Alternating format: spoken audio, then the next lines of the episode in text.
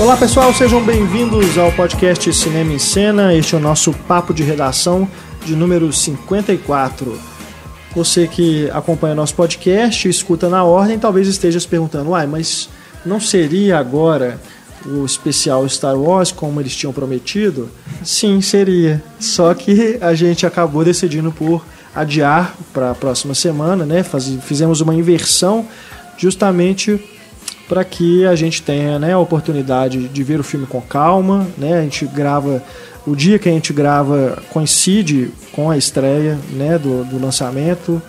É, ainda mais com sessões da meia-noite e tudo, acabou que ficaria complicado. Então a gente preferiu deixar para depois, para a gente falar dos sete episódios, né? Esse, esse remake né, do nosso podcast especial Star Wars. E agora esta semana a gente faz mais um papo de redação comentando os filmes. O Clã, produção argentina, né, um filme de gangster argentino, dirigido aí pelo Pablo Trapeiro, ganhou o prêmio de melhor direção no Festival de Veneza este ano. Temos também Mia Madre, de Nani Moretti, diretor italiano, né, super premiado e também consagrado. O filme dele competiu no Festival de Cannes deste ano e chega aos cinemas brasileiros agora no finalzinho do ano. Temos também Olhos da Justiça, refilmagem de O Segredo dos Seus Olhos, filme argentino vencedor do Oscar de melhor filme de língua estrangeira. E ainda temos Califórnia, Ah, Stefania Amaral vai falar sobre Califórnia. É filme brasileiro, né? Só para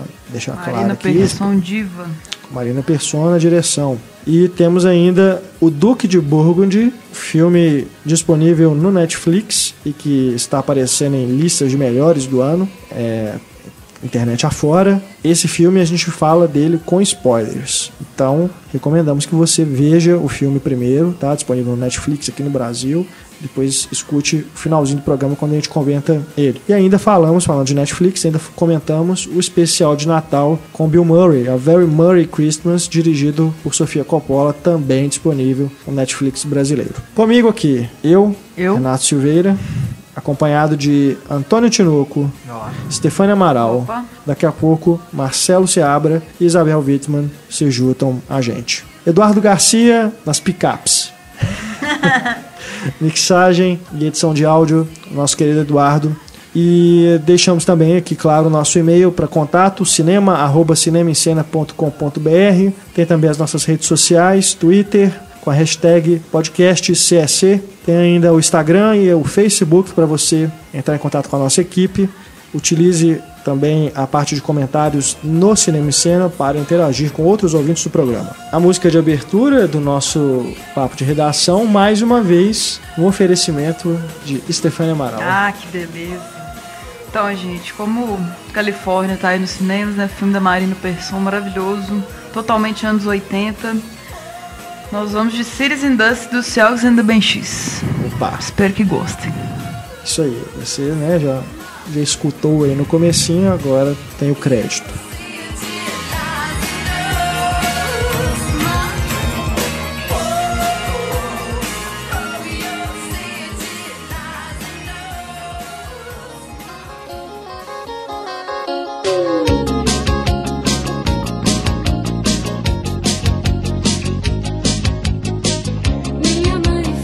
E falando do Califórnia, a gente já começa o nosso papo de redação com a opinião da Stefania sobre o filme. Porque o filme teve um, um lançamento tão limitado aqui em Belo Horizonte. Ele já chegou atrasado e só numa sala, no último horário do dia. Sempre na querida sala do 104. É, Resistente querida mesmo, sala querida com os mesmo. puffs maravilhosos que a gente pode esparramar, assim. Eu tô fazendo essa consideração aqui, mas não no sentido de criticar é, o cinema. Né? Eu critico o distribuidor. E as outras redes de cinema que não quiseram exibir o filme da Marina Persson. É, de qualquer forma, eu já vi na programação que o filme continua em cartaz pela segunda semana em horários mais acessíveis. Então, é o momento das pessoas conferirem esse trabalho da Marina Persson, que agradou muito a nossa Stefania. Sim, é, eu fui, fui de galera, assim, foi os amigos todos, todo mundo adorou, saiu aquela turma feliz, assim. Muitos nem tinham vivido nos anos 80 É e se mesmo? identificaram. Bom, o filme é o seguinte. É, a Estela, interpretada pela Clara Galo, que é a cara da Marina Persson novinha, assim, Eu impressionante. vi as imagens, parece mesmo. Você não vê a Marina Persson novinha, mas as duas são parecidas, então eu imagino que, que era aquilo ali.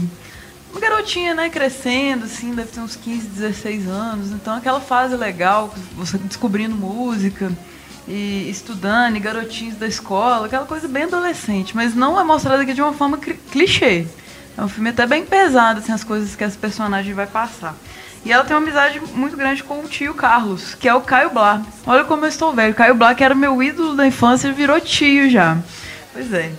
E ainda tem um terceiro Caio, que é o Caio Orovitz, que é o JM, que é o garotinho estranho que entra no colégio, assim. Todo super misterioso. E ele é muito parecido com o Garrel, cara.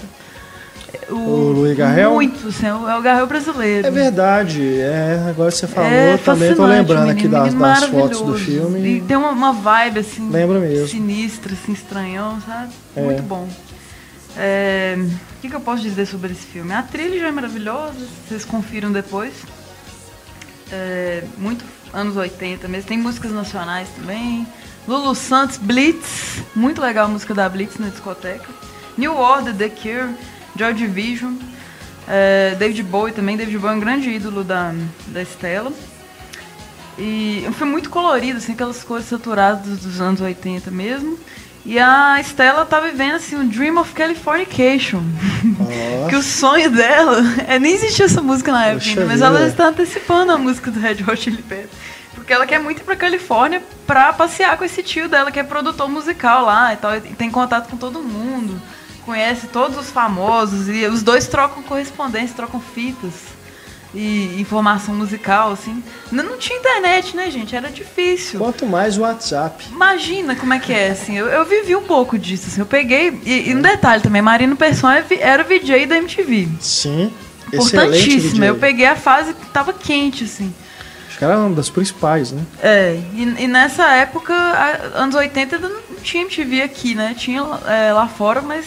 É, É, aqui em Belo Horizonte a gente pegava só na TV a cabo, né? no Brasil foi anos 90 mesmo que chegou. Ah, tá, você tá falando aqui no Já Brasil. existia MTV nos anos 80 firme, mas no- nos anos, nos anos 80 aqui no Brasil ainda não. Então a Clara pegava assim as fitas do tio mesmo pra ver videoclipe, reunia nos lugares mais assim sórdidos pra poder ter contato. Era difícil ter acesso à música nessa época. É, Então, só- só um valor explicar. diferente, vinil, né? Só explicar, gente, é porque aqui em Belo Horizonte a gente vive na roça. É complicado. Aqui Então chegou as depois ainda. Chegam aqui bem depois. É, né? dar sorte de ter o sinal Por na sua que- casa pra chegar em MTV. É. Então, ainda assim. Então, o filme é, é maravilhoso, assim. E, e tem um drama também que o tio dela tá doente, então... é, na verdade, ela não vai pra Califórnia, ele vem pro Brasil. Ela já fica assim, mas será que eu vou mesmo? Será que eu vou conseguir voltar com ele? Ele tá com AIDS. E é tratado de uma forma muito delicada isso no filme, assim. Porque a gente vê o preconceito, é, questão de separar talher, né? De, de isolar a pessoa. Não era tão. Não não sabia sobre a doença, todo mundo achava que era uma coisa só de homossexuais e que você ia necessariamente pegar a doença. Sim, então isso tudo sim. tá no filme de uma forma mais imagética do que discutida. Assim, em Bacana. detalhes a gente percebe isso. Muito bonito, eu indico demais. Tem algum lado político também ou não? Não. Da política da época, não, não, não, né? não. Não, Senão só, que eu só tenha dúvida. sentido, assim, não, De pega essa parte. assim, é né? muito o mundo da, da Estela mesmo, essas viagens de adolescente, gostar de garotinho e tal. Parece que o Pablo gostou muito. Pablo né? adorou, deu cinco estrelas. Cinco estrelas? Cinco Olha. Gostou bastante. É. É, O problema do filme é o áudio mesmo, que às vezes você não entende. Filme é, nacional, e, né? e problema às vezes até da sala, né? Sim, É, a da sala, projeção. aquele som altíssimo, e às vezes você não distinguia as palavras É, muito bem. o, o 104 aqui em BH até tem um equipamento muito bom, Uhum. né? Mas é, pode ter acontecido algum É o problema. áudio mesmo. O que eu vi foi a Isabel, Isabel Wittmann, lembra da coluna vestida do filme, postar uma imagem da, do acho que do cartaz desse filme com uma de As Vantagens Ser Invisível. Uhum. Fiquei perguntando se existia uma relação, talvez se a Marina Persson se inspirou um pouco. Sei, pode ser. Assim, até porque os sobre três. jovens, né? É. A gente, olhando o cartaz, a gente tem uma ideia um pouco diferente, assim. Pare- Parece uma coisa meio sonhadores até, assim. Tá os três, assim, eu pensei que seria um triângulo. Até porque o Caio Blá daria conta de fazer um. É, ele tem cara de, de jovem, assim, Pois é. adolescente ainda. Ele né? tá bem, bem caracterizado, convence como tio e tal, mas no cartaz você tem a impressão que os três vão ter uma simbiose, assim, não, não tem isso, assim, os dois Caios no filme, ator, né? não contracendo mesmo. Tipo, é, um- é o amigo da menina, amigo barra interesse. é, rola um romance ali depois, mas. E ele é tio dela, então não tem uma relação entre os três, não. Entendi. Ah, legal, bacana. Muito eu tô bom. doido pra ver esse filme. Agora que os horários estão melhores, dá um jeito de ver, pro, né? Até mesmo pra repescagem do final de ano. Nosso programa de melhores e piores, né? Que tá chegando. Sim. O ano já acabou. É, tá, tá na beirada. Cara, eu me surpreendi essa semana que eu passei no, na rua e numa das lojas, assim, né, vendo pela vitrine, assim, da janela do ônibus, tava escrito, faltam nove dias pro Natal. O quê? É, Como assim? Já, né? Já- dezembro mal começou, já. Enfim, passa muito rápido. Então, né, pretendo aí ver, principalmente dar, dar um- uma atenção especial para os filmes nacionais que eu acabei não, não vendo aí durante o ano. Né, mas os que tiverem em cartaz ainda, vários acabam sendo disponibilizados no, nos serviços de video on demand, é, dá para correr atrás ainda. Bacana, Vale Califórnia então. Se estiver passando na sua cidade, não perca. Falamos agora sobre um filme italiano. Mia Madre. é a madre.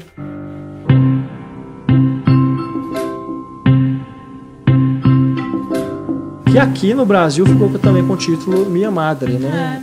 Não é Minha Mãe. A Tem minha mãe em alguns lugares, essa. mas no MDB não tá, né? Então. É, né? Até no, no, no filme B, né? Uhum. Na programação que eu recebi aqui em Belo Horizonte do Belas Artes, né? Tá com o título em italiano. Não optaram por não traduzir. E o próprio distribuidor também, no release que eu recebi, tá também como Minha Madre. Tem alguma, vocês que assistiram também, é um filme que eu tô para correr atrás agora nesse finalzinho de ano, né? Tá acabando de estrear aqui no Brasil, porque o Nani Moretti é um diretor que me, me- me interessa muito. Gosto demais de O Quarto do Filho. Gosto muito de Abemos Papam. Crocodilo acho bem legal também. É um, é um diretor e ator que eu, eu gosto. Então tenho muito interesse em ver o Minha Madre. Mas tem no filme alguma justificativa para usar o título Minha Madre? Ou não? É o filme, né? A questão é, É o filme é que ela tá mesmo. fazendo? Oi? É o filme dentro do filme? Não, o filme tem outro nome. Ah, tá. O filme que ela tá dirigindo, a Marguerita, né? Tem Aham. outro nome. Entendi. Mas a questão é toda a mãe, né? Que tá É. no hospital, no, assim, momento praticamente terminal, né? Entendi. E afetando ela de todas as formas por isso, assim. E no o quarto do filho também gosto muito. O Nossa, Nani- aquele filme, cara, é de. Nossa, é. Eu não vi devastador. ainda, eu quero ver Devastador, agora. Eu vou, vou aprofundar nesse Nossa, é diretor. viu? devastador. Eu gostei muito. E isso não é spoiler, né? É a sinopse do filme. Uhum. O Nani Moretti é um psicanalista, né? Que não consegue mais trabalhar, não De ouvir o novo? problema dos outros. É. Porque o filho dele morre, né? De repente o filho dele morre. E aqui a questão é essa. Margarita também enfrenta dificuldade né, em trabalhar porque a mãe está prestes a morrer. Então são duas situações que dialogam entre si. No caso da Margarita é um pouco mais complicado, porque essa questão de esperar, de, de não poder fazer nada em relação a isso, né? É algo que afeta todas as esferas da sua vida, né? Então, e o trabalho principalmente, porque ela é uma diretora que ela é bem controladora, né? Gosta de ter domínio sobre a situação, sobre cada cena, e ela começa a perder o controle. Então, o filme fala muito sobre isso, de perder o controle na vida e em outros E ainda contrata um ator super. é, que é o John Turturro, né? Que tá, tá divertidíssimo, mas assim, empacado, né? Tá- tá- É. Custa aceitar as regras dela. Bem excêntrico, Uhum. né? Difícil de lidar com ele, né? Muito assim. É, uma, até uma, uma acho que é uma, até uma brincadeira com os astros, né, de Hollywood e tal, que o Nani Moretti tava brincando É, na ele figura fala que ele trabalhou com Turturro. Kubrick, na verdade, É. porra nenhuma. É engraçado. É um- eu acho que é o alívio cômico de um filme que é, é bem pesado Sim. quando tá tratando dessa questão da mãe, da Marguerita, né? E outra coisa que chamou bastante minha atenção é o caráter meio onírico do filme, né? Nossa, aquela sequência do sonho, eu faltei morrer. É, e Ela é, pode só descrever a sequência Ó, do sonho, sem sonho que spoiler. não é um spoiler, é uma sequência de sonho que você vai ver no, no mais no início do filme, assim. Ela, e não parece que é um sonho, na verdade. Você É, descobre que é um que é sonho legal. pelos elementos, né? vários momentos ele insere Uhum. a sequência de sonho sem avisar. É. Né? Ele a- insere, a gente No acha meio da é, narrativa, assim. é, a gente acha que tá acompanhando o filme normalmente e de repente ele vai, vai mudando, né? Ele mostra que não, na verdade é um sonho e tal. É que ela sai de, de um ambiente assim, e aí de repente tem uma fila enorme para um cinema, que vai passar Asas do Desejo, né, de 87, filmaço. Então aquela fila que não termina e de repente a mãe dela assim dando oi, ela vendo várias pessoas e no sonho todo mundo é a gente, né? Então ela começa a ver situações espelhadas da vida dela naquela fila interminável. E a música do Leonard Cohen, meu Deus.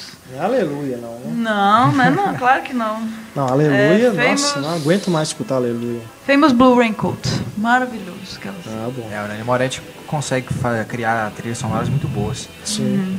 nos filmes dele. Mas é realmente é, é bem tocante, é um filme muito bem dirigido, ele tá também atua, né? Ele é o irmão da Marguerita. Como sempre ele atua muito bem. Tortura é um show à parte do filme. E Mas e eu- ele, ele não interpreta ele mesmo, não, o John Tortura. Olha, de certa forma também é um pouco biográfico, porque a história é bem biográfica do diretor. Sim. A mãe dele estava morrendo quando ele estava gravando. É, o, eu li sobre isso. O A- Habeas. Como é que chama o filme? Abemos papo. Isso. E, e o John Turturro é um ator americano com descendência italiana, ou seja, de novo ele, né, que, que se distanciou do país e voltou com vários esquecimentos, assim, né, coisas difíceis de lidar e tal. Então, de certa forma, é um pouco ele, sim. É, e é, e é interessante ser uma diretora, né? Dar um aspe- uma cara de metalinguagem pro filme. E é da diretora ser essa pessoa que tem que controlar tudo e todos esperarem algo dela, né? Uhum. Procurar dar um problema, todos procuram a diretora para solucionar esse problema. E a gente e a Marguerita se vê numa situação onde ela não consegue resolver problemas, né? Ela tá numa fase mais de questionar tudo, né? De ver É. se é isso mesmo. Que as entrevistas que ela dava, ela fala, "Ah, eu sempre repetia isso muito convicta, agora eu já não sei mais nada. É, porque a realidade né, da vida mesmo tá se impondo sobre o trabalho cinematográfico dela, que é essencialmente falso. Né? O cinema é uma coisa falsa. Então, É um questionamento dentro do filme tam- também que a gente vai ver esse distanciamento da realidade, assim. Total, e ela total. gosta de, de frisar para os atores, né, que eles tenham o ator mesmo, né, que tá lá do lado do personagem sempre. Ela quer que traz um pouco de você, igual o diretor tá fazendo com o filme. Eu acho a forma que colocou isso, assim, por exemplo, a primeira cena, aquela manifestação. E de repente que vai cortar e entrar no filme, é como se ela estivesse dirigindo esse filme também. É muito fluido, assim, é, não só os sons, mas essa direção do filme, né? Você tá vendo o filme dirigido por ela no meio desse que tá acontecendo. Então, Bacana. Muito bom, muito bom. Agora eu lembro que o filme, ele, né, durante o Festival de Cannes, ele estava cotado como Pra ganhar, né? favorito para ganhar a Palma de Ouro. É. aplaudido oito minutos, Na revista lá, a carreira Passou do batido, cinema, e ficou em primeiro lugar, né? É, sim. E é, apesar de ele não ter levado a Palma de Ouro, né? Ele venceu o prêmio ecumênico do júri, Sim. pelo menos. Uhum. É. E o Nani Moretti está dizendo que talvez seja o último filme. É mesmo? É, eu li, eu li alguma coisa nesse sentido, de que ele tá pensando em, parar. Aposentar, né? É, É, ele, ele pareceu bem mais experiente, né, nesse filme, assim, talvez demonstrando alguns sinais de desgaste. Não sei se por causa do personagem dele É. ou porque realmente ele tá sentindo isso. Né? é. Tomara que não, né? Tomara que ainda. Tomara que ele reveja, né, essa decisão, se é uma decisão, para que a gente não fique carente de um grande cineasta. Principalmente o cinema italiano. Né? O cinema italiano é, contemporâneo, acho muito carente, né, de grandes cineastas, como a gente já teve no passado. Bom, falando em Festival de Cannes, só que agora indo pro outro lado, Ai, meu Deus. o filme que foi odiado no Festival de Cannes. Destruído no final Sabe de Cannes. nada, inocente. Vaiado por minutos.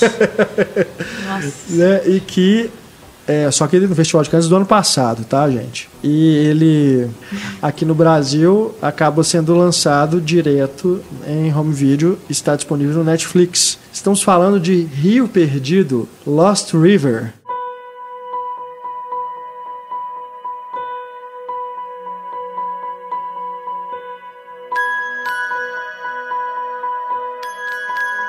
Estreia na direção de Ryan Gosling. Lindo, divo, maravilhoso.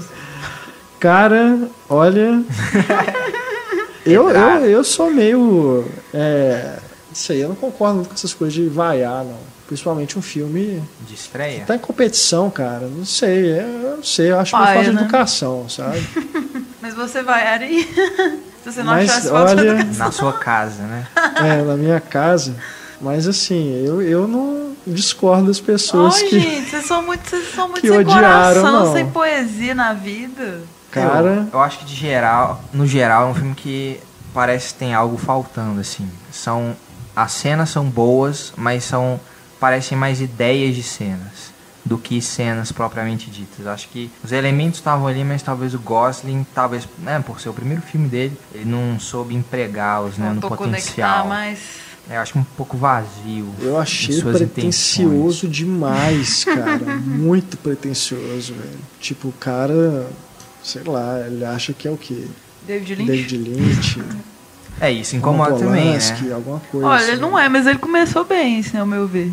É, acho que você é, tá no né, caminho, né, curti pra caralho. Mas eu acho que isso incomoda. Ele não tem a, ele não achou a voz dele, então ele pega elementos de vários diretores é, e vai que colocando. ele gosta, né, de ver. É, tem David Lynch, tem Terrence Malick, tem ah. Dario Argento, tem Léo Carrax e tem principalmente o Nicholas Weinreff, né? Que ele já que fez é, dois né, filmes, um parceiro dele. É, o Drive e o Só Deus Perdoa. Que é outro que foi massacrado outro também. Foi massacrado, mas esse bem justamente, que é um ótimo filme. Ainda não vi, cara. Ele já tá aqui no Brasil, foi lançado em home video, né? Acho que foi, é. Mas é, é ainda não vi. Mas é um filme que é bem parecido com esse porque tem uma proposta também que é mais visual, sabe? Não é questão de história. Essa história também do Rio Perdido é um, é um fiapo, né? A mesma coisa com Só Deus Perdoa. Acho que é um filme de experiência mesmo, de visual, de cena, mas aí o a experiência do, do Nicholas Weinheffer ele transforma o filme em algo mais interessante, ele lida com as metáforas de forma mais inteligente. Por favor, tô, não, eu tô sem graça, não defenda, quero não. Vocês são muito filme. maus, não. Vamos falar de coisas boas do filme. Olha, eu adorei o filme, achei perfeito. o... tipo assim, eu sei que ele foi super. Eu não entendi por que, que ele foi tão mal recebido.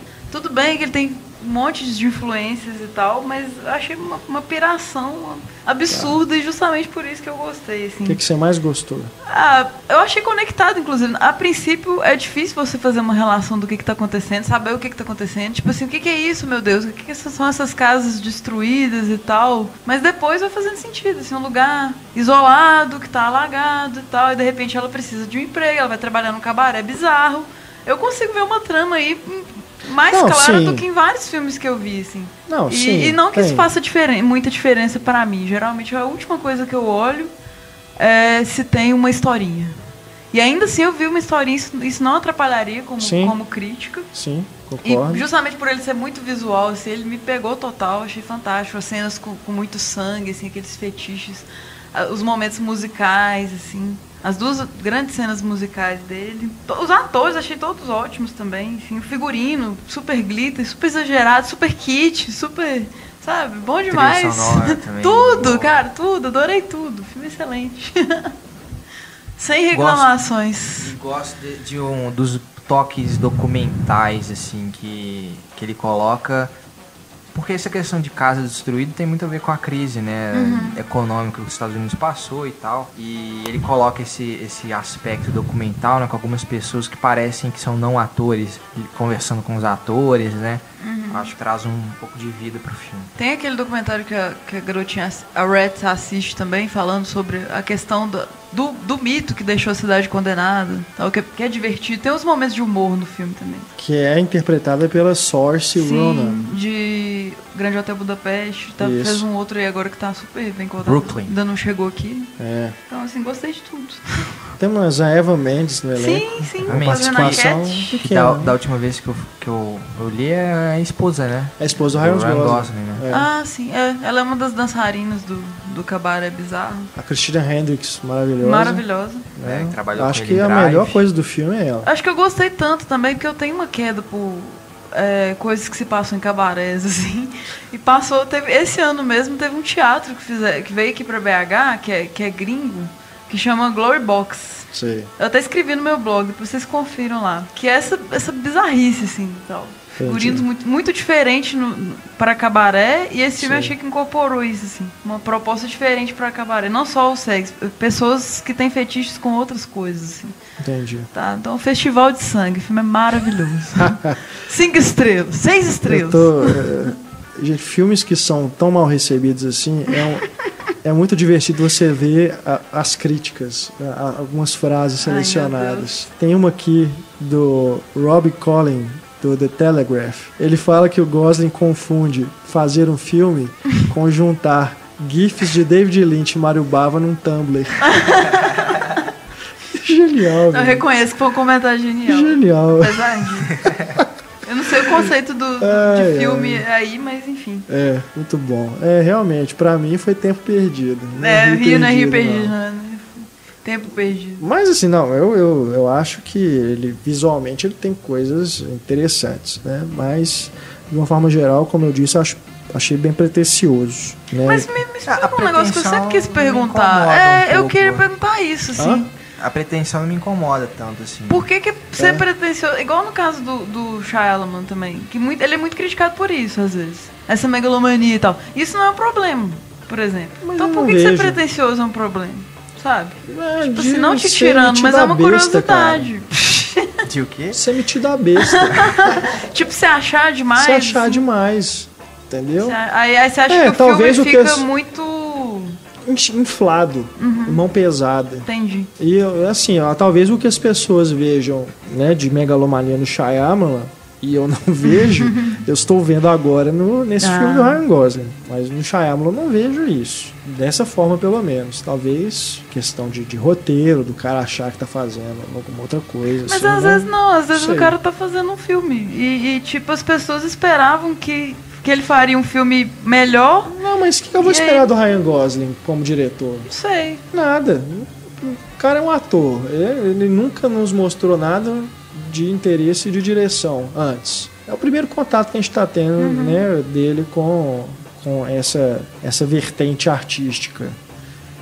Eu não sei, eu não esperava nada. Mas talvez justamente por ele colocar as coisas assim, ele fez o filme dele. Ele não pensou em fazer um épico do bizarro.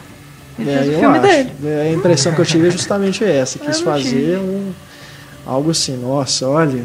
é, eu sou o David Lynch, eu Nossa sou o Senhora, Terence oh, meu Malick, eu sou o Mario Bava. Não, ele sabe que ele não é. É, é. Esse, esse negócio de liquidificador realmente incomodou também. É uma influência, várias influências, explosão. Não, mas não é só isso, só da questão das referências. Eu digo assim, no conjunto, eu não é um filme que me desceu bem. Eu achei ele uma coisa, não sei, não, não pegou. Acho que tem problemas de ritmo também. Tem, o clímax é uma bagaçada, né? É. Não tem clímax praticamente. Acho que eu sou perturbada, não tem condição, velho. É, Eu teve. gosto de coisas bizarras. Ele é um filme bizarro, me pegou. Não, mas isso aí, né, jamais te julgarei por isso. Jamais Lógico. julgarei ninguém por gostar de nenhum, nenhum filme que eu não goste. Eu- isso aí é questão de, de opinião e a gente está aqui para isso, né? Nosso, nosso Gosto debate se é isso. discute. Com certeza absoluta. O Nicholas Weinreich, inclusive, adorou o filme. Falou que vai É? crescer nas pessoas com o tempo. É, Olha que legal. Pois é, eu cult. acho que pode ser, claro. certamente pode ser. com os Tem isso anos também. ele vai virar um cult. Uma coisa que na época foi um absurdo, depois as pessoas vão gostar dele. É, eu já tô pode na ser. fila já, já. Já tô no time, já, no culto. daqui a, A um tempo você, daqui um tempo você vai começar a não gostar do filme. Será? Eu falo, ah não, já cansei, já na época eu gostei, mas agora É. tá muito, muito hipster. Aí você fala, vocês estavam certos, eu estava errado. Eu tava errado, eu revi esse filme com outros olhos. Eu tô... Absurdo, desconsidere aquele podcast que eu disse isso. Ai, Imagina. ai. Acho que não. Tá então, Rio Perdido, disponível no Netflix para você assistir no conforto da sua casa. Falamos agora, aliás, eu falo, né, sobre Olhos da Justiça.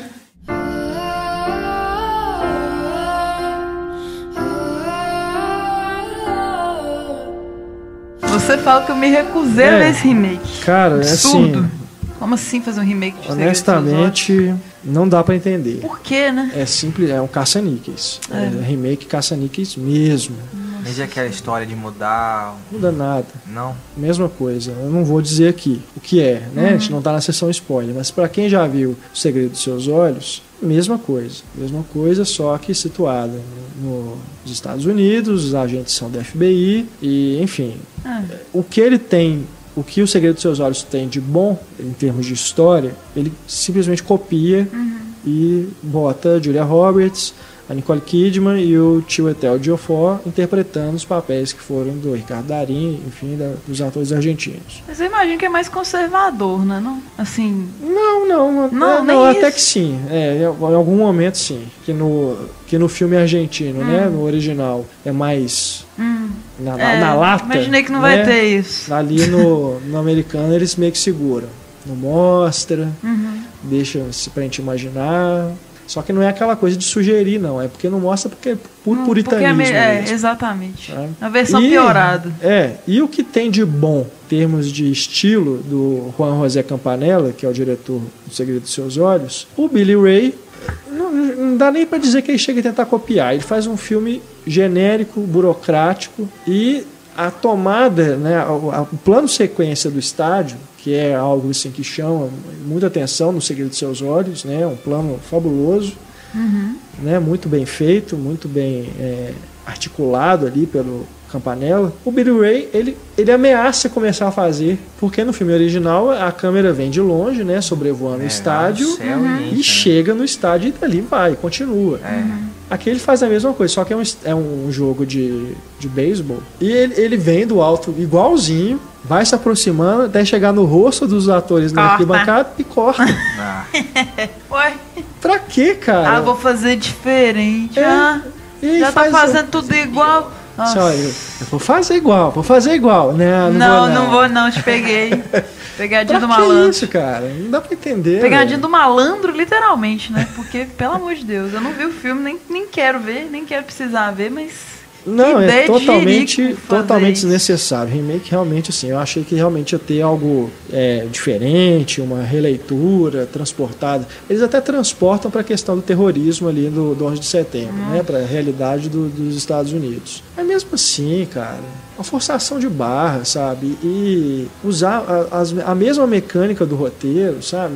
Igualzinho, não tem novidade nenhuma, nem para fazer assim uma, algo diferente, né? Igual faz essas adaptações de livro, né? Que às vezes eles mudam o final pro cinema. Uhum. Por que não pega aqui uma adaptação de um filme que muita gente conhece, o filme ganhou Oscar, Uhum. né? E faz algo diferente? Não, faz igual O pior é que o, o filme original é absolutamente genial. demais. Ele é Nossa, impecável no roteiro é em tudo. Bom. Agora, tem como imaginar, por exemplo, se, se, se você não tivesse visto, se você é um- uma pessoa que blasfemou na vida, você não viu o segredo dos seus olhos. Aí você vai assistir esse filme, vai ter graça?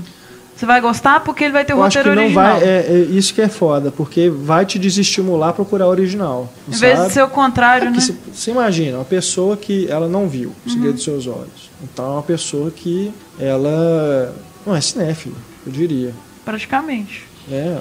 Tá indo ver o filme no, no escuro, sem saber que ele é um remake e tal.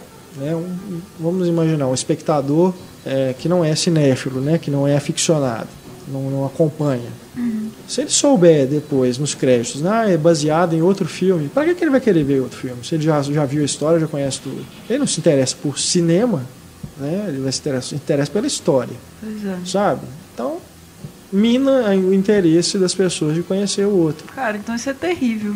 Né? Eu achei realmente assim, é, Que lamentável que o Billy Ray tenha feito esse filme e, né, e os atores tenham participado simplesmente pela grana. Com certeza foi pela grana. É um trabalho assim de linha de produção mesmo, né? Filme burocrático, genérico, desses que todo ano é, são feitos, né? E simplesmente se aproveita de um roteiro que é muito bem feito, que é né, surpreendente as coisas que acontecem né, na investigação policial e aproveita para fazer isso. É, agora, só depõe contra o cinema americano, né, hollywoodiano. É preguiça de ver um filme estrangeiro? O filme argentino foi dublado ou com capaz de fazer legenda? algo muito melhor. Né? Claro. E aí na prepotência né, do, do- de Hollywood, né, de fazer, ah, vamos, vamos fazer, vamos refilmar, vamos comprar aquela ideia bacana ali, vamos fazer do nosso jeito. Quantos filmes, né, já não, eles já não tentaram fazer isso e não conseguiram fazer igual, né? Então é realmente algo a se lamentar. É, tá aí, olhos da justiça, né? Mudaram o Olhos título da ainda. injustiça. É, até, até melhor ter mudado o título. Porque aí, pelo menos se alguém tiver, né, por acaso, tá passando o filme Segredo dos Seus Olhos, vai ah, que filme que é É esse? Vou porque o título original é Secret in Their Eyes, né? É. A tradução direta. É a tradução direta. É. Então aqui pode ser que, que tenha essa. Que, aliás, é uma tradução meio até estranha, né? Se a gente for levar em conta o significado dela dentro do filme, Uhum. Segredo dos Seus Olhos, de olhos de quem? Pois é, uma coisa. Parece que é um título assim meio romântico, né? Segredo Seus dos olhos seus lindos e tal. Ah, entendi. Olhos da Justiça, então, não tem nada a ver. Perde totalmente sentido. Então, se ano passado. Foi ano passado o Old Boy Spike Lee? É, nossa, cara, Old Boy, o que é aquilo, né? Foi ano passado. Passada, né? Ele demorou um tempão para ser lançado aqui no Brasil. Acho que ele é de 2013. 13. E foi lançado aqui ano passado. O que que é aquilo, né? Olha só, velho. Olha isso. Não, não dá. Marcelo Seabra chegando ao nosso estúdio. Tudo bom? Opa, beleza, gente? Como é que vai o pipoqueiro? Ah, o pipoqueiro vai bem, fazendo muitas pipocas, muitas críticas, muita coisa bacana lá. E você já escreveu sobre O Clã, O clã está lá atualmente, para quem quiser visitar. Agradeço muito. esse filme que é uma coprodução, né? É Argentina e Espanha. Tem inclusive os irmãos Almodóvar como Sim. produtores. El Deseo, Isso. E a direção é do argentino Pablo Trapero, um cineasta bem premiado, né, consagrado aí no circuito de, de festivais entre a crítica, diretor de filmes como Família Rodante, Elefante Branco, Leoneira, Abutres, e agora em O Clã ele conquistou o prêmio de melhor direção no Festival de Veneza deste ano. O filme que conta a trajetória da família Puccio, que foi uma família de certa forma mafiosa, uma criminosa na verdade, né? não chega a ser uma máfia, é uma família que esteve ali envolvida em crimes, principalmente de sequestro e assassinato. de assassinato nos anos 80 na Argentina. E o filme é centrado justamente nesse período em que eles estavam na ativa, né? É. Co- coordenados pelo pai, né? O pai patriarca da família, o Arquimedes Puccio, interpretado pelo Guilherme Francella. Muito bom, inclusive, né? Sim. É um filme que me surpreendeu ter vencido o prêmio de direção, eu diria, no Festival de Veneza. Porque é um filme de apelo comercial. Né? Ele segue aí a linha, por exemplo, de filmes como Os Bons Companheiros, Os Infiltrados, um, um filme de gangster, de, de policial, né? um drama, drama criminal mas é, voltado para um público é, que não é só público de festival, né? Tanto é que aqui no Brasil o filme está sendo distribuído pela Fox e estreou em vários multiplexes. É o que é muito bom, porque torna o filme de apelo universal. Não, você não precisa É. falar que, ah, eu vou ver um filme argentino. Não, eu vou ver um filme Não é? que é argentino. Sim. Mas não é um filme de arte, né? Como você fala assim, ah, eu vou ver um filme francês. Já Sim. tem toda uma carga, né, em volta. Mas É. não, eu vou ver um filme e por algum motivo ele é argentino. É. Mas é inclusive fazendo essas comparações com os filmes do Scorsese que eu citei, é, eu, eu tive um problema com o filme justamente porque eu fiquei com isso na mente, de ele estar tentando fazer algo parecido, né? É, pegar um, um filme, né? um estilo de, de direção para um, um filme de gangster, no caso Os Bons Companheiros, que marcou época, que foi tão influente, e tentar reproduzir isso. Mas, é, independente de não ter esse quesito da novidade, talvez, é um filme muito bem construído, muito bem amarrado. Né? Em nenhum momento ele. é, por exemplo, como o que a gente comentou, que é a Aliança do Crime, né? que a gente falou que é um filme meio travado, assim, esse eu, eu acho que o cara, pelo menos se ele quis imitar o Scorsese, ele imitou muito bem. É, ele flui bem, né? Até na trilha. Até na trilha sonora, né? Tem É, vários isso, hits isso é uma ali, coisa né? que logo de cara já chama atenção, né? Você É. já começa o filme, passa ali numa festa, vai apresentando os personagens, já com Sunny Afternoon dos Kinks tocando, e é muito bacana. Ela cria um contraponto muito interessante, porque é uma música muito animada, né? Muito pra cima, e aí você começa a entrar numa trama que é muito pra baixo, né? Que é. É. muito pesada. Bem pesado. E ele vai, ao longo do filme, ele vai usando músicas que vão fazendo esse contraponto. e Eu achei muito interessante esse uso. Ele, né, se ele aprendeu com o Scorsese, ele aprendeu bem. É, sim. E ah, é- essa história é muito absurda, né? A gente pensar que É, é- aconteceu isso mesmo, né? É tão na- na absurdo que é interessante, né? E, e eu acho que é bacana perceber que o, o Pablo Trapeiro, ele sempre tem um- uma coisa política que ele trata nos filmes dele, Sim. né? Ele sempre tem um apelo, alguma coisa na, na história, qualquer que seja a história, se ele fizer uma comédia, vai ter uma, uma coisa política por trás, porque ele acaba chamando atenção um pouco para isso. Em um momento ou outro do filme, você entende que esse Arquimedes Puccio, ele consegue cometer os crimes dele, ele consegue fazer o que ele faz, porque ele tem as costas quentes com o governo, com a polícia e tudo, porque ele tinha ligação com a ditadura que acabou de acabar, né? Então ele- eles vieram de uma ditadura violenta, sangrenta e tudo, e o fato dele ter essa ligação permite que ele faça as coisas que ele faz e ele sai sem arranhões, sem nada. Então eu acho que isso é uma, é uma oportunidade que o diretor tem de, além de contar uma história bacana, de né, fazer um filme muito bom, ainda dar uma cutucada e mostrar o que, que acontecia na época da ditadura. Porque se verdade. pós-ditadura o cara consegue meios de fazer o que ele fez, imagina durante. Nossa. Imagina o que, que não acontecia durante, oficialmente. Uhum. O tanto de gente que não devia sumir porque eles queriam. Tem gente que acha que ditadura foi um período sem corrupção. É, né? tem, é, tio. Ultimamente a gente tem visto opiniões nesse sentido, né? Pessoas que ah, aparentemente não tiveram aula de história, né? É complicado. Aí, Ou, no mínimo, não tiveram nenhum interesse de conhecer a história. ou então é gente mau caráter que tem algum Ou mau interesse por caráter trás. de né? fato, né? Então, eu, acho, eu achei bem interessante esse ponto. Além do filme ter uma história, né, como você falou, absurda, que torna as coisas até mais interessantes, né, porque a gente sabe que não é ficção. É, ele envolver a família daquela forma, né? As Com coisas aquela acontecendo. naturalidade na casa, né? É, as coisas acontecendo no sótão da casa, as filhas né, pequenas ouvindo aqueles gritos lá sem saber direito o que está acontecendo e acaba que todo mundo vira cúmplice, né, É. mesmo sem ter um efetivo, uma efet- efetiva participação. É interessante você pensar também no poder do dinheiro, né? Sim. Porque, ah, não, eu vou resistir, eu não gosto disso, eu não acho isso legal. Então toma esse esse dinheirinho pra você aqui. Ah, eu já acho legal. É. Agora sim eu vou fazer, eu vou ajudar. Então, eu acho que é, é- é bem interessante. O papel do filho, né, do Alejandro, Alex. Sim, também É um- um ator muito bom, né? O Peter Lanzani. É, eu achei engraçado, porque assim, ele, ele veio basicamente de novelas, né? Ele É. fazia coisa pra televisão e acabou ganhando aí uma oportunidade. E E, um já. mullet. Hã? E um mullet bem É. adequado pra época. É, eu achei bem, bem bacana a caracterização de anos 80. Muito fiel. né? As ruas de Buenos Aires, as roupas, né? os cabelos, tudo achei muito acertado da, da equipe Agora o toda. menino tem uma cara. Incomodou a cara dele, assim, de sonso, de inocente, sabe? Ah, mas muito Sei adequado lá. ao personagem, né? Ah, não. Aquilo lá acho que destoou do, do Guilherme Franchella, né? Que é um puta ator e tal. Mas a ideia eu acho que era essa mesmo, né? O pai é o cérebro por trás de tudo, é o maligno da O história. menino é um babaca. E o menino é um bobão que tá indo atrás do pai, né?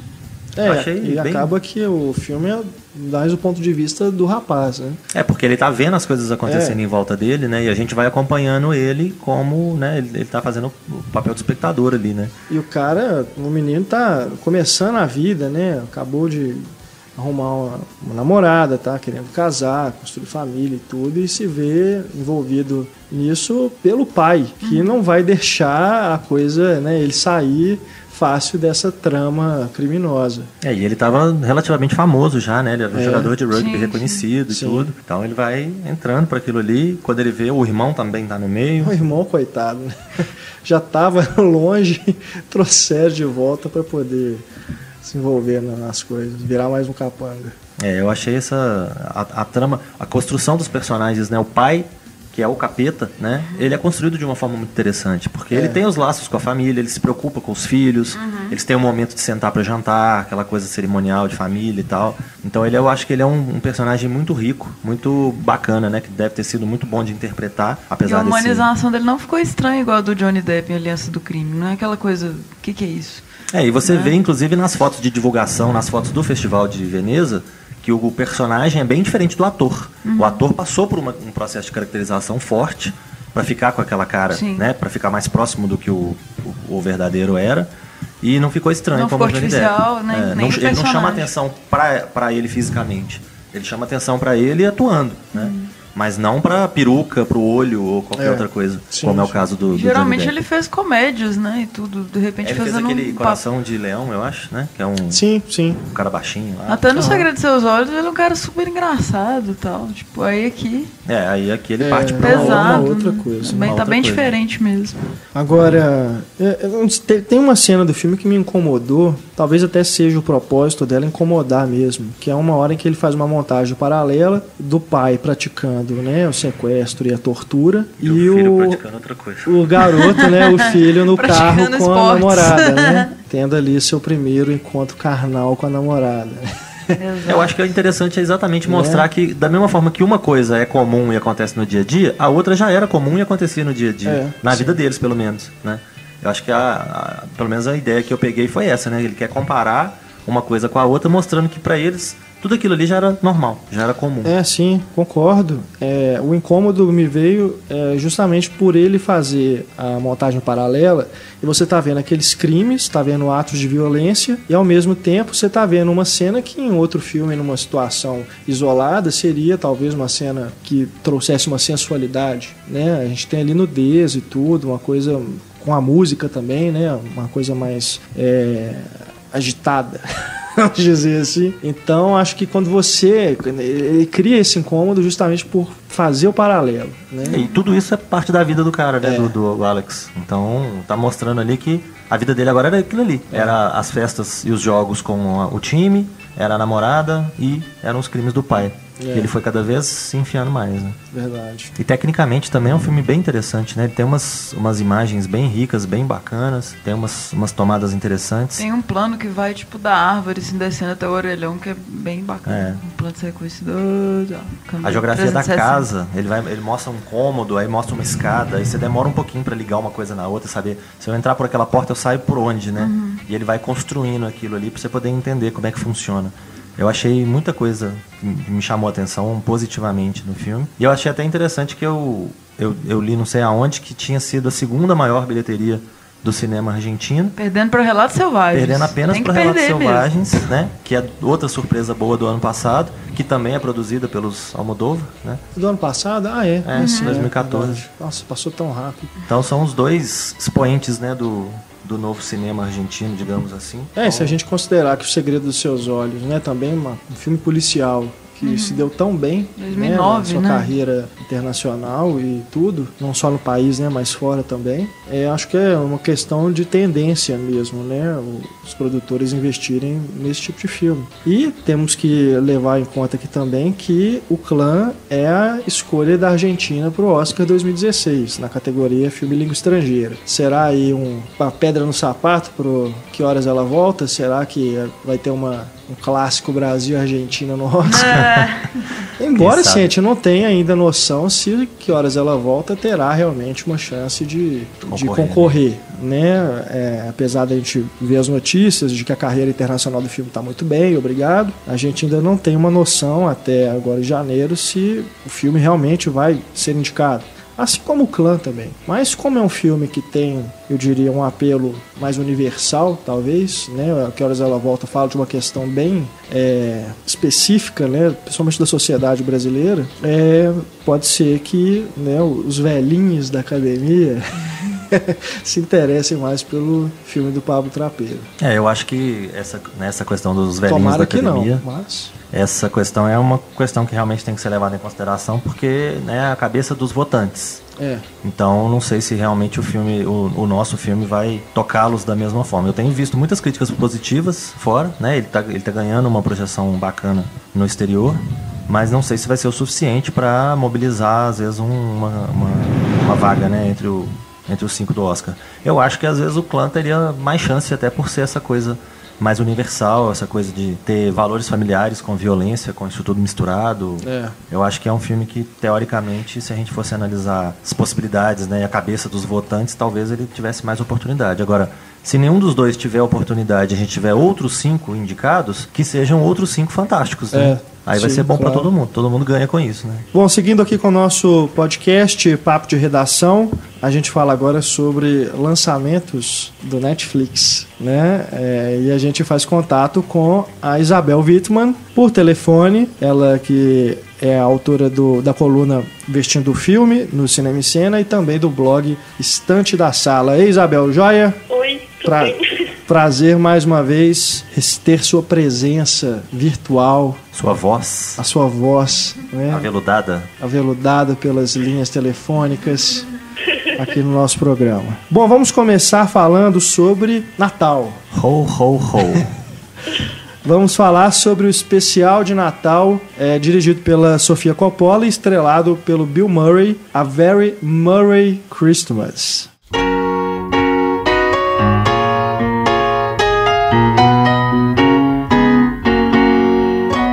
Fantástico, né? O trocadilho, né? Esse filme que é, é um- não chega a ser um longa. tem quase uma hora né, de duração, 56, 57 minutos. É, já está disponível no Netflix aqui no Brasil, apesar de ser um típico especial de Natal americano. Né? Essa é uma tradição lá nos Estados Unidos ter esses especiais de Natal musicais, mas claro, com o apelo da Sofia Coppola, com o apelo do Bill Murray, isso se torna de interesse para um público Mais que amplo, não né? é somente o norte-americano. Agora, eu já não sei se vendo o filme a gente tem a mesma empatia que o público norte-americano pode ter, mas tem momentos que eu pelo menos me diverti bastante. É, Do you see what I see? eu acho que a gente tá mais acostumado a ver Faustão convidando a Simone para cantar músicas de Natal. né? Especial do Roberto Carlos, né? Que não falha, né? Ano nenhum. Bom, aí eu tenho que dizer que o do Bill Murray é bem melhor. Pois é. Só não acho que às vezes a sensibilidade do público brasileiro vai estar muito na, né, na mesma vibe aí do Bill Murray, não. Ele, eu acho que ele é uma figura interessante, né? O, o- o Bill Murray e o, o filme se aproveita disso para aproveitar essa persona que ele tem de, de ser um cara é, um cara cool, né? Um cara que chega, conversa com todo mundo, é amigo de todo mundo. O cara é amigo do George Clooney, né? Então isso, isso ganha assim uma proporção enorme, né? E isso se torna piada dentro do filme, né? É, é um meta especial de Natal, né? Exatamente. Porque ele vai fazer um especial de Natal, tem problemas pra fazer por causa de uma nevasca, e aí ele está ao mesmo tempo fazendo um especial de Natal. Então, Eu acho que até esse momento é acho que a pior parte do especial. Até nesse início eu acho que começa meio cambaleando assim nas Procurando. É, a Amy. Poehler meio deslocada assim nas piadas, sem entrar nas piadas bem. Aí tem o Michael Cera meio meio bizarro também. É. Mas aí quando eles abandonam essa metalinguagem de ah, a gente tá querendo fazer um especial de Natal, aí que é o negócio de slancha, né? Fica É o clima verdade. natalino. na hora que é ele o- começa de fato a gravar o especial de Natal, É, que é logo depois ele do Chris Rock pra frente. É assim. verdade, eu concordo. Mas eu gostei, porque era o que eu tava esperando, assim. Eu, uma coisa que não ia ser, né, mirabolante, não ia ter uma história profunda, mas é envolvente. A gente não tem muita essa tradição de canção natalina, né, em inglesa pelo menos. É verdade. Mas a gente reconhece algumas ali e as participações especiais são muito boas. Tem ótimas surpresas, né, que... Tipo a Maya Rudolph, que eu não sabia que ela co- conseguia cantar tão Putz, bem, cara, né? realmente, eu me impressionei É com a impressionante participação com a voz dela. dela. Ela Vozeirão. canta muito bem. E da banda Phoenix também, né? O que aparece lá do nada também, também não tava esperando. Muito bom. é uma participação que me chamou a atenção foi o David Johansen, que ele era vocalista do New York Dolls, que era uma banda muito famosa na década de 70 para 80 ali. E ele é amigo do Bill Murray. Eu já tinha visto um- até um documentário sobre ele falando dessa amizade. Ele inclusive foi o taxista dos Fantasmas Contra-Atacam, do Scrooge, do Bill Murray. E ele aparece e é engraçado, né? Ele é um cantor, ele tem uma longa carreira, ele foi inclusive, ele criou um personagem que era o Buster Poindexter, ele lançou discos como crooner e tudo. E no filme ele fica tímido ali, quietinho, né, no canto dele, eles não não aproveitam muito da presença dele não. Mas ele é sempre uma figura interessante. É, Eu gosto muito do Phoenix também, que até o Thomas Miles é marido do Sofia Coppola e tal. Eles ficaram ali de, de- os chefes, né? Aí vira uma banda, a parte mais alternativa. E a Jenny Levis também é uma cantora que eu já gostava, também tá no filme. E o Jason Schwartzman, que é um, um dos poucos que não é ele mesmo, assim, né? Que tá interpretando o personagem que é o noivo. Tá, dá um momento bacana, assim, pro filme. É divertido e passa rápido também, até quando tá chato. Eu tenho vontade de bater no Jason muito. Schwartzman todas as vezes que eu olho eu pra eu ele. gosto dele. Isabel, A Rashida Jones também, como a noiva, estava muito bem. Mas, ah, por incrível que pareça, a melhor participação para mim foi a da Miley Cyrus. Eu achei que ela se saiu muito bem. Gostei da versão dela do Silent Night, Noite Feliz, que é uma música que eu particularmente detesto, mas achei que a versão dela ficou ótima. E é meio irônicozinho, né? Pelo menos eu achei, porque Silent Night é uma música bem religiosa, fala de nascimento de Jesus Cristo. E a Miley Cyrus cantando naquele figurino tal, típico dela, sabe? Segura na saia o tempo todo. É, e ela, e ela é bem alvo desses comentários, né? Tipo, ah, é, vulgares, assim, né?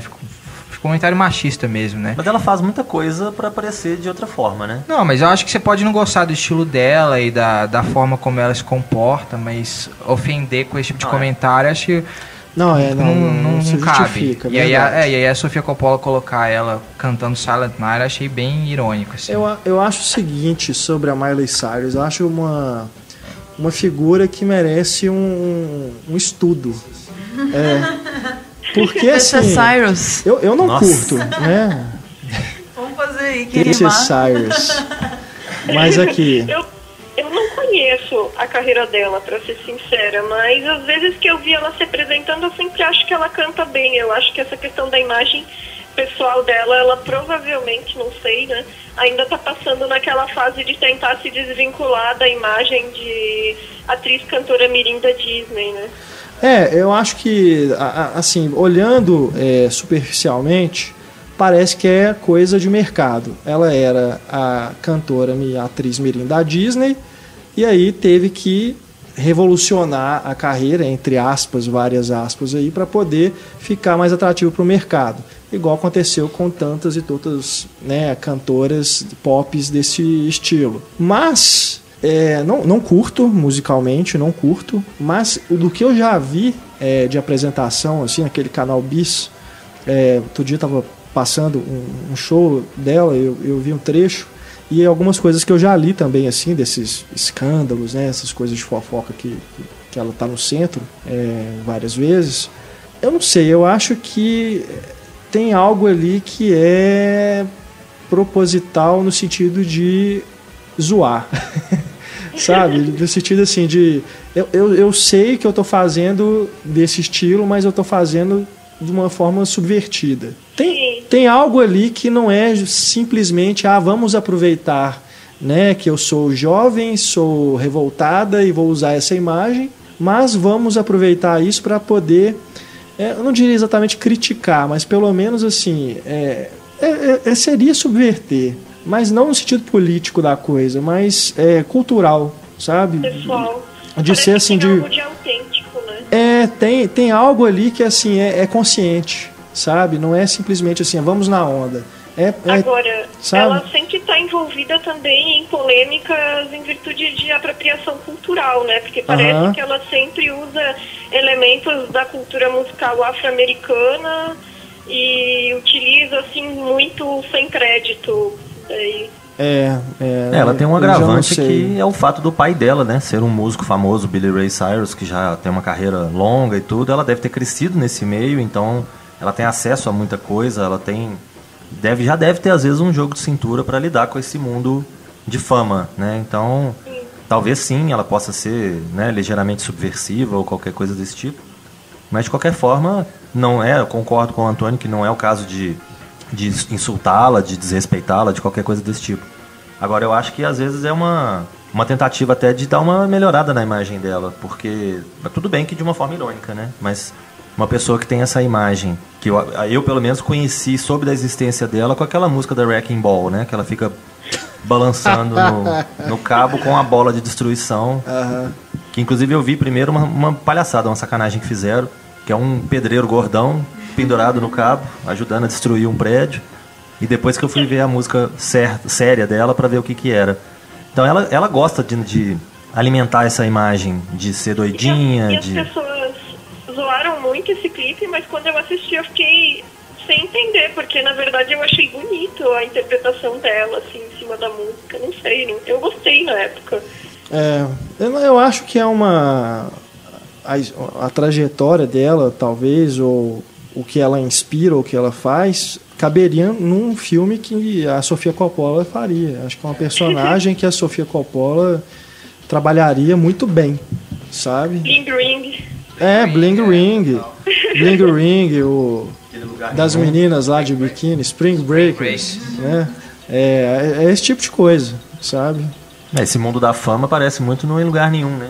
A, E menina é os filha de um... comentários que eu li, é, tanto do Bill Murray quanto do George Clooney, foram super elogiosos, dizendo que foi ótimo trabalhar com ela, que ela foi super profissional, que ela é muito boa de trabalhar nos bastidores, então, assim, é bem Pois diferente é. da imagem Pois é, sabe? que as pessoas vendem. Não é simplesmente assim uma porra louca, sabe? Que vai Uhum. ficar mexendo com droga e batendo carro, dirigindo alcoolizado, essas coisas, igual a gente já viu aí, né? Eu acho que isso ta- é, talvez seja mais uma personagem dela do que ela de verdade, sabe? E isso eu acho, acho mais interessante. Apesar de, de novo, não curtir É musicalmente. tipo o Joaquim Phoenix no ano perdido dele, né? Né? Música ruim, comportamento inadequado, mas era tudo uma farsa. Mas vamos voltar, né, ao, ao especial de Natal Sim, do Bill é- Murray. Essa sequência da Miley Cyrus foi inteira a que eu mais gostei, com a participação do George Clooney também, porque meio que é dentro de um momento de, vamos dizer assim, de sonho ali, que o Bill Murray bebeu demais, né? E tem toda essa coisa de musical de estúdio gravado dentro de estúdio, remetendo assim a uma Hollywood antiga.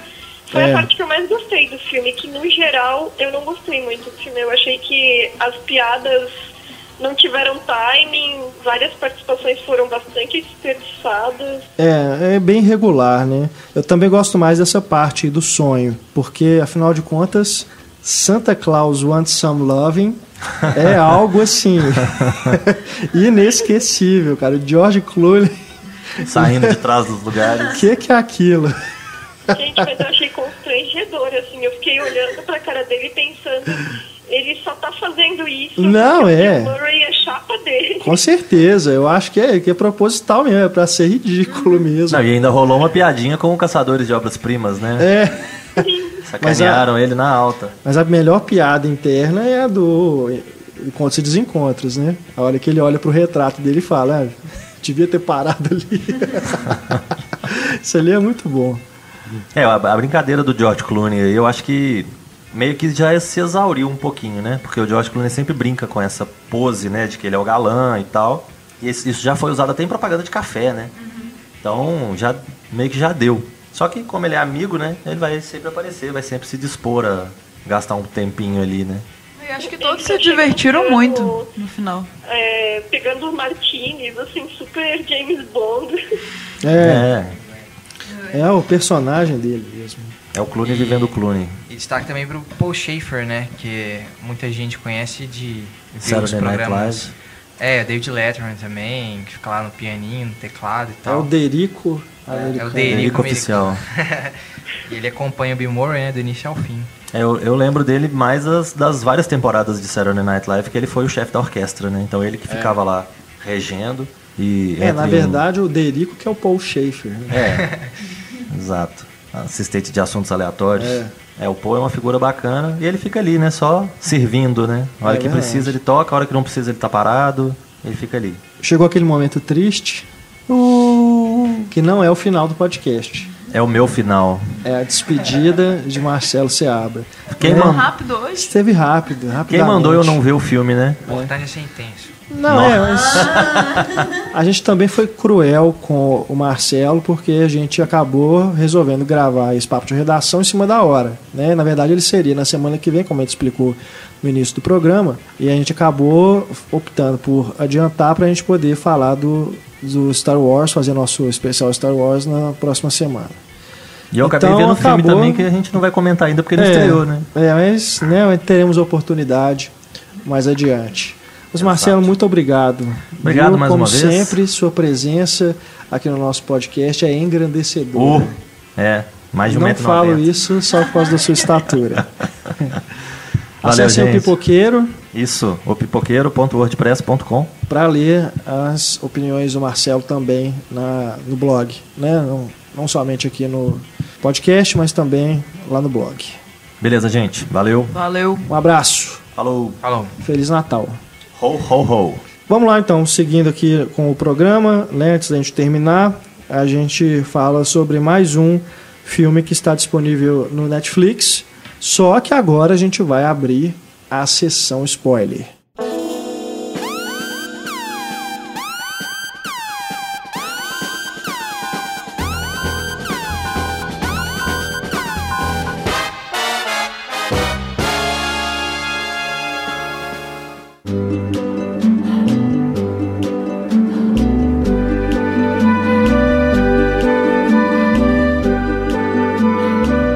Você não assistiu ao Duque de Burgundy, que na verdade está com o título em inglês, né, no Netflix, The Duke of Burgundy. Esse filme que inclusive já estava disponível há mais tempo no, no catálogo do Netflix, né? Não é um lançamento agora, agora dessa semana, não é nada não. Já estava disponível há um tempinho atrás, estava vi isso até inclusive na minha lista, né, de filmes para assistir. Ele já já tinha um tempinho que ele estava lá adicionado. Mas a gente, até seguindo aqui uma indicação da Isabel, né, a gente comenta ele agora, porque é um filme que tem aparecido em várias listas de melhores lançamentos de 2015, apesar de ser um filme de 2014. E é inédito nos cinemas brasileiros. Né? Uma pena, porque é um filme bem bacana. É, já estamos né, na sessão spoiler. Se você não assistiu, corra lá no Netflix, confira e depois volte para acompanhar nossos comentários, nossas considerações sobre este filme dirigido por Peter Strickland. O diretor, é, de certa forma, não é novato, né, porque já tem alguns filmes no currículo, mas pelo menos aqui no Brasil, acho que nenhum dos filmes dele foi lançado comercialmente. E dele é que eu. Barbarian Sound é, Studio, né? exato. Esse é o que eu já tinha conhecimento assim de, de comentários, né? Inclusive no Cinema em Cena, o Paulo de Tarso na coluna Frame Sonoro fez uma análise do som desse filme. É, parece ser bastante interessante também, mas ainda não assisti. Esse Duke of Burgundy é o meu primeiro contato com o cinema do Peter Strickland. Filme impactante, para dizer bastante. o mínimo. Isabel, você Diferente. que nos indicou o filme para pauta, começa falando. É, para mim, o filme já vai entrar na minha lista de melhores do ano, né? Os 45 do segundo tempo. Achei ele muito bom, muito interessante e gostei da maneira como ele trata da temática dele com muito subtexto, porque a gente não falou assim da sinopse, mas é um casal de mulheres, né? A Evelyn e a Cíntia e a Cíntia, ela é entomologista, ela estuda borboletas e mariposas, né? Então, os insetos, eles são constantemente utilizados para fazer paralelos com as relações humanas. É, as fases da vida das borboletas, dá para entender como as fases da relação entre elas. Determinadas cenas e enquadramentos também fazem esse tratamento. Por exemplo, quando é, filmado assim as borboletas montadas nos quadros. E aí depois também filmam as pessoas plate na plateia de uma, de uma palestra lado a lado e no meio das pessoas tem manequins, como se quem tivesse vivo e quem não tivesse fosse visualmente muito similar. E essas semelhanças fazem a gente pensar sobre essa necessidade de classificar, de examinar, de estudar, de entender as situações e que como isso perpassa pela relação das duas. Achei assim um filme incrível. Tem até um casulo improvisado, né? Em determinados momentos. Que a. É, pode falar, já estamos na sessão spoiler, né?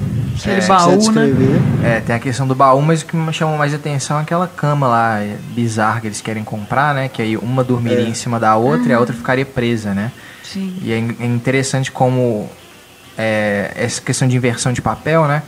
Uma, uma quer se prender, mas é a outra que se sente presa na relação, né?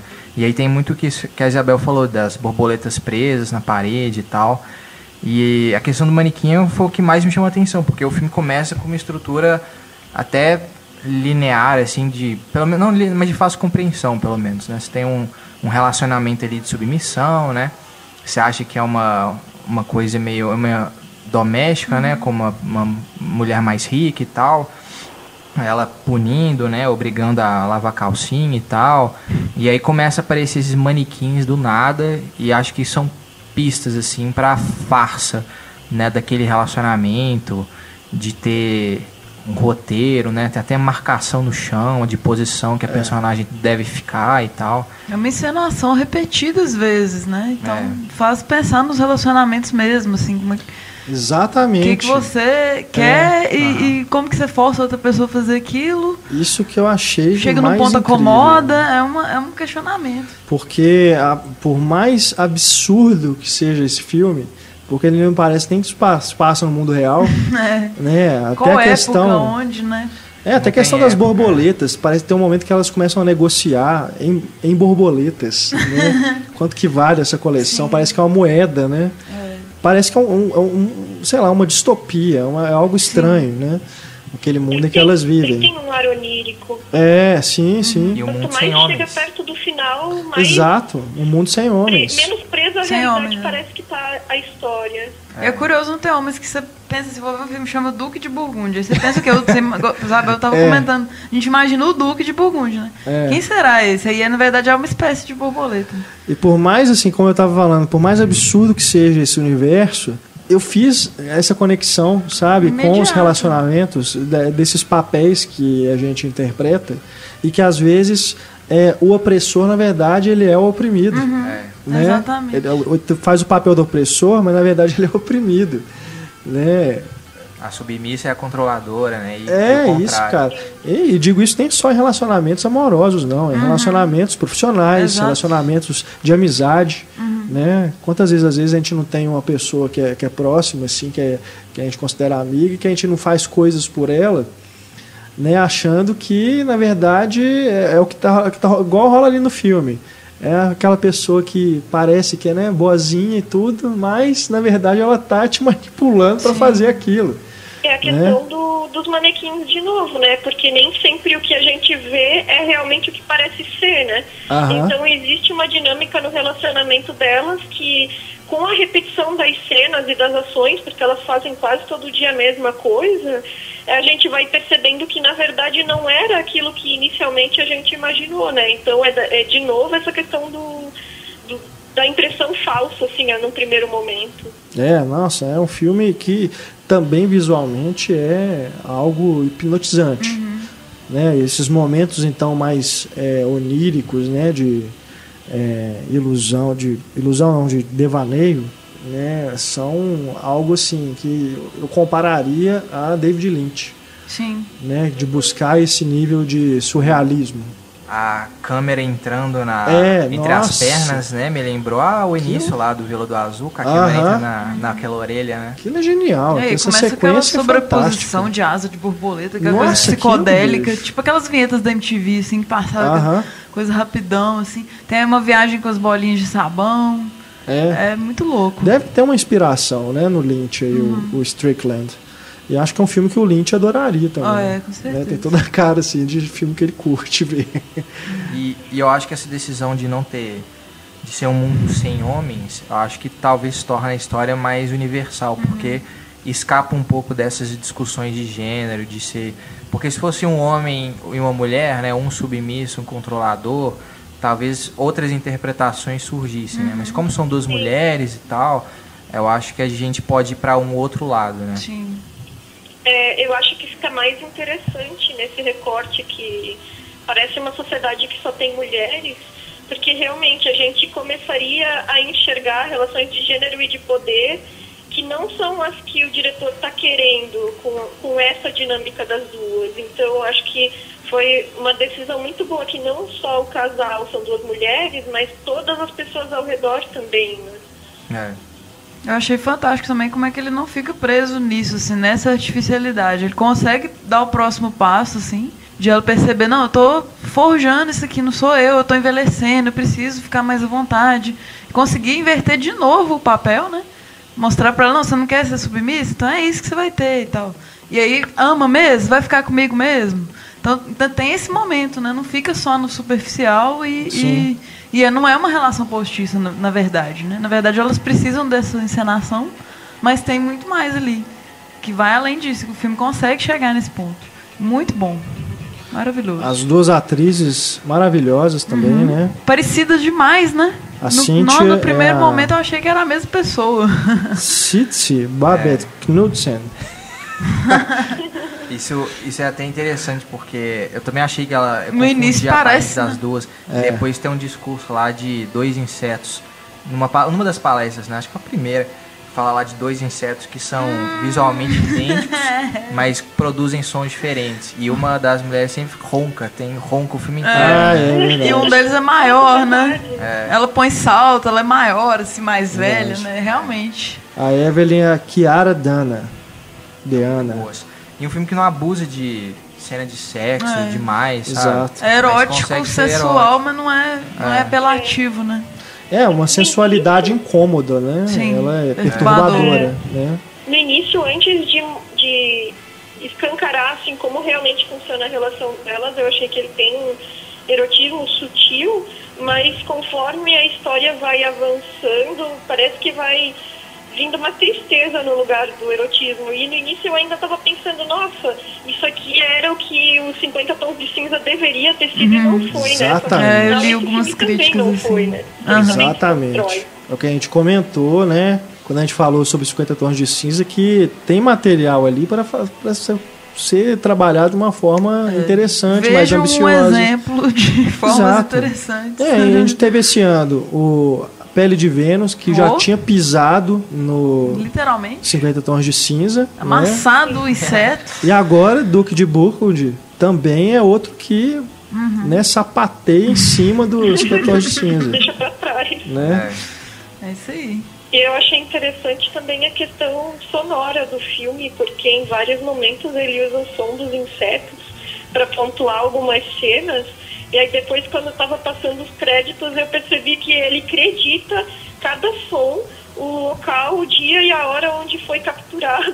Ó, dá um frame sonoro aí também de novo. E a trilha sonora é curioso também, né? Quem assina é Cat's Eyes, É enigmático. É. Igual o filme. que é um duo, um duo alternativo, mas que eu não, não conhecia até ver o E filme. é muito bonita a trilha. Nossa, dá um tom clássico pra ele. Assim. É, eu, não- eu não sei nem se o trabalho de- desses músicos é, se assemelha ao que está no filme, né? Uhum. Mas de qualquer forma, o que eles fizeram para o filme é realmente muito muito interessante, né? Muito é, combina demais, né? Com o que está sendo, é muito integrado, Uhum. né? Com o estilo visual do filme. Também. E apesar de tão bem feito, ele não foi um filme que foi caro, né? Ele teve limitações, assim, de, de, de valores. Muito criativo nesse sentido. Eu não sei o, o preço dele, assim, mas eu sei que ele teve limitações de orçamento. E, pra, e essas soluções que ele arrumou criaram outra identidade, assim, assim, incorporaram essa identidade dele, em vez de ser uma, de ficar tosco, por exemplo, essa limitação. Deu soluções interessantes. Tipo, eu vi que o papel de parede era adesivo, umas coisas do tipo, assim. Soluções alternativas, né? Funcionaram muito bem. É. E algo que eu não li em nenhum lugar, é, mas eu joguei lá na internet e apareceu um link da super interessante. Porque eu, eu fiquei com essa explicação, né, Duke de Burgundy, de ser o nome lá da, da borboleta, né? Uhum. É uma mariposa. espécie, né? É, de ser uma espécie, mas eu li que, Ah, tipo, no século XV tinha uma, uma duquesa de Borgonha que era tida como uma mulher do Renascimento e um mundo medieval, que ela exerceu influência na política interna e externa lá da Borgonha e principalmente no marido dela, que é o Duque de Borgonha. Então eu fiquei pensando nessa questão de novo de submissão e tal. É, sim. é. O nome pode ter sido dado por isso até, né? Mesmo. espécie, né? Pode ser um comportamento da espécie, né? Sei lá. É. Quem estuda borboleta aí deve saber. Você que é ouvinte do podcast e estuda Você tem um borboletas, conhecimento aí. né, envie sua análise pro nosso e-mail, também não- cinema, arroba, cinema, Não fui atrás, mas eu pensei mais mais ou menos nessa linha da Estefânia, que poderia ter alguma coisa a ver com ou o ciclo de vida ou o comportamento da borboleta, mas também não, não olhei, mas esse do Duque de Borgonha e da Duquesa faz sentido. Agora, é- é- isso é uma coisa totalmente é, Aleatório. um, um devaneio meu. Combina com, com a temática. É. Mas na hora que, no- na primeira cena que vai dando aquele, aquela aproximação da borboleta lá no, no quadro, eu, eu, ju- eu juro pra vocês, eu fiquei esperando ver a, aquele desenho do, Do do Silêncio cartaz dos do Silêncio dos É, Inocentes. nossa. Da hora, bicho. Boa. Não é que fica, né, na Boa nossa cabeça, Cabeça, né? É um ícone, né? Não É. tem jeito. É isso então, o The Duck of Burgundy, disponível no Netflix para seu deleite, querido Uhum. ouvinte. É, é você que está aí já no período de repescagem, buscando aí os filmes lançados em 2015 no Brasil, né? Se você não é tão purista, que não quer somente considerar os lançamentos no cinema, acho que você não deve ser, porque tem muita coisa boa, né, que foi lançada este ano é, direto em home video. Procure aí no catálogo do Netflix, The Duck of Burgundy. Isabel, muito obrigado pela sua presença aqui conosco, mais uma vez no nosso papo de redação. Eu que agradeço. E hoje você tem a honra né, de escolher a música de encerramento do nosso podcast. Qual é a música? Aí, Aê! eu vou escolher é, I Want It That Way dos Backstreet Boys. Uhul! Magic Mike! Em homenagem à melhor cena do cinema este ano. Nossa! You are a fire, the one desire. Excelente. Tell me why, né? Muito bom. Ok, então, então encerramos nosso papo de redação com Backstreet Boys. De Excelente. volta aos anos 90? 90, é 90 e tantos. É. 90 e tantos. Antônio, muito obrigado Valeu. pela presença. Valeu, Estefânia, gente. a você, querido ouvinte, a você, querido colaborador do Cinema em Cena, muito obrigado pela audiência. Voltamos na próxima semana, agora sim, com o nosso especial Star Wars. Vejam o Despertar da Força, porque, né, já que estamos falando de spoilers aqui, falaremos dos filmes Star Wars com spoilers. E, por tá favor, bom? não mandem spoilers, que nós já estamos Por saturados. favor, né? Não avacalhem a nossa vida. Um grande abraço pra você. Até mais. Ciao!